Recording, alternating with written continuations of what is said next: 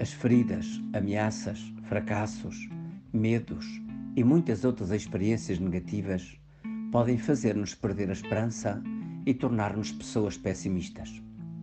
Vivemos a realidade sempre com óculos escuros e nada nos parece brilhar à nossa frente. Tememos mais que aconteça o negativo do que esperamos o positivo. Não querendo sofrer mais desilusões, procuramos também não nos iludir Será esta a nossa situação? Ou vemos as coisas de outro modo? O que nos permite viver o presente e o futuro com confiança? Escutemos a palavra de Deus da liturgia de hoje, no livro do profeta Isaías, no capítulo 7, versículos 1 a 9. O rei de Judá, Acás, vive um dilema quanto à sua política de alianças. Confiou nos conselhos do profeta Isaías e recusou uma aliança com os reis vizinhos. Estes fazem uma coligação entre si e atacam Jerusalém sem conseguirem vitória. Perante a ameaça do ataque inimigo, diz o texto bíblico, o coração do rei e do povo estremeceu, como se agitam as árvores da floresta batidas pelo vento. Nesta difícil situação, Deus inspira o profeta Isaías para, ter, para ir ter com o rei e dizer-lhe: Tem cuidado, mas não temas. Não desanimes, nem te assustes à vista desses dois tições fumegantes, da fúria de Razão, rei dos amorreus, e do filho de Romélia. E garante-lhe que eles não sairão vencedores, e conclui: Contudo, se não tiverdes fé, não podereis sobreviver. Isaías é portador de uma mensagem ao mesmo tempo triste e esperançosa. Triste porque não fala do povo, mas tão só de um resto. Alentador porque esse resto voltará. Nem Deus abandonará definitivamente os seus eleitos, nem as promessas ficarão por se cumprir.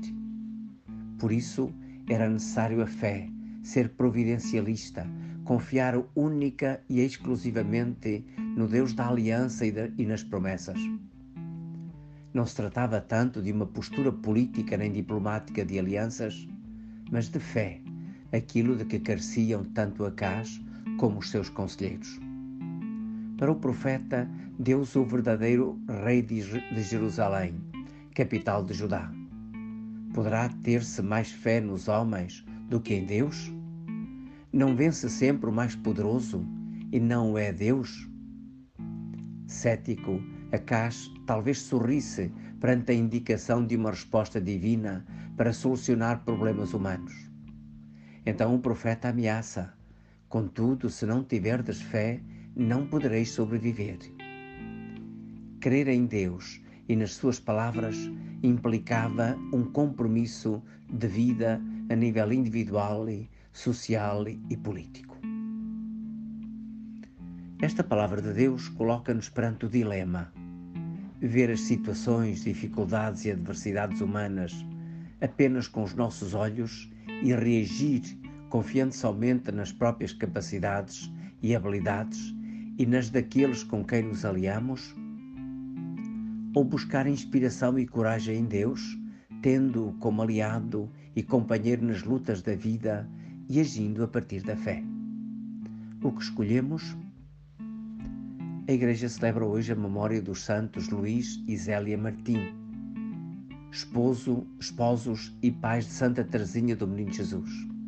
Viveram uma vida exemplar como cristãos, como casal e como pais preocupados com a santidade dos filhos. Foram canonizados em 2015. São testemunho e exemplo de como se pode conduzir a vida movido pela fé cristã. Queres viver com o otimismo que nos vem da fé? É então a hora de a revivar, pedindo a Deus que te conceda o dom da fé que te salva. Este é o remédio que te permite enfrentar as ameaças e adversidades com esperança de sair vencedor. Na oração, como sugere Chiara Lubick, pede este dom com a convicção de que estás de que não estás a pedir senão aquilo que Ele quer de nós e que Ele nos dará, sem dúvida, se tiver a certeza de que as nossas seguranças se apoiam nele, não em nós. Agarre então hoje este desafio. Pela fé, ser não humana, mas divinamente otimista.